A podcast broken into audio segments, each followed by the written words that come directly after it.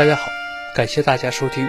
今天与大家分享的故事是：丛林石球是天神的玩具吗？位于中美洲南部的哥斯达黎加共和国，它是一座美丽富饶的热带国家。境内大部分地区呢是山地和高原，北部和沿海为较低的平原。在古代，曾经有三万多名印第安人栖息在这片土地上。本世纪三十年代末。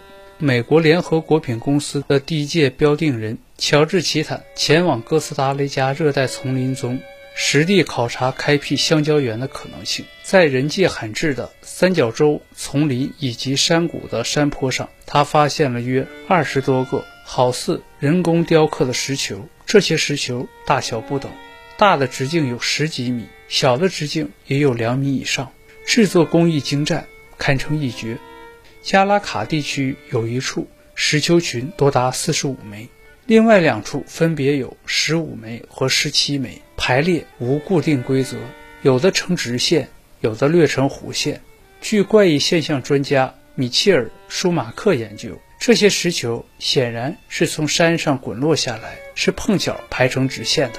这些躺在不同地方、大小不同的石球引起了人们的极大兴趣。科学家们对这些石球进行了详细认真的测量，发现这些石球的表面上的各点的曲率似乎完全一样，简直是一些非常理想的圆球。这些石球有什么用？没有人能加以正确的解释。摆放在墓地东西两侧的石球可以代表太阳和月亮，或是图腾的标志，但这只是推测。有人戏称为“巨人玩”的石球。据考察。这些谜一样的石球，差不多都是用坚固美观的花岗岩制作而成的。令科学家和考古学家疑惑不解的是，这些石球所在的地区附近，并没有可以提供制作它们的花岗岩石料，在其他地方也找不到任何原始制作者留下的痕迹。而对这些奇怪的现象，人们不得不提出一系列遐想。是什么人在什么时候制作出了这些了不起的巨大石球？所必需的巨大石料又是从何运来的？究竟又用什么工具加以制作的呢？对大石球做过周密调查的考古学家都认为，这些石球的直径误差率小于百分之一，精准度接近于球体的真圆度。从大石球的精准曲率可以知道，制作这些石球的人必须具备相当丰富的几何知识，具备有高超的雕凿加工技术，还要有坚硬无比的加工工具以及精密的测量设备，否则便无法想象他们能够完成这样的杰作。诚然，远在远古时期，生活在这里的印第安人大多数都是雕凿石头的能工巧匠。然而有一点无疑必须肯定：雕凿如此硕大的石球，必须付出艰巨的劳动，如采石、切割、打磨，每一道工序呢，都要求不断的转动石球。要知道，这些石球呢，都重达几十吨，这无论如何都不是一件容易的事儿。难道这些大到十几米的石球，就是他们祖先？在缺乏任何测量仪器的情况下，运用原始简陋的工具，一刀一刀的雕刻而成的，这实在是令人难以置信。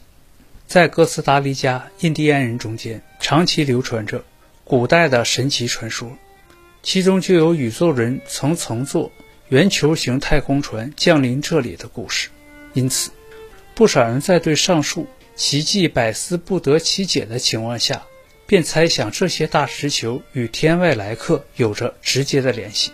依照他们的看法，这些天外来客降临到这里后，在较短的时间内制作了这些石球，并将它们按照一定位置和距离进行排列，布置成模拟某种空中天象的星球模型。这些大石球象征着天空中不同的星球，它们彼此之间间隔的距离。表示星球间的相对位置。据说，天外来客试图利用这些石球组成星球模型，向地球上的人类传递某种信息。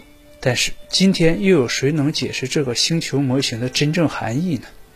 又有谁知晓这些大石球中哪一个代表这些天外来客生活的故乡呢？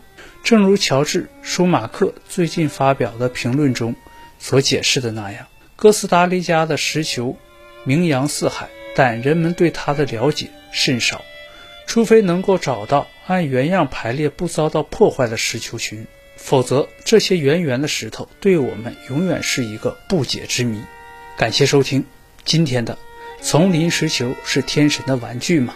我们有缘再见，拜拜。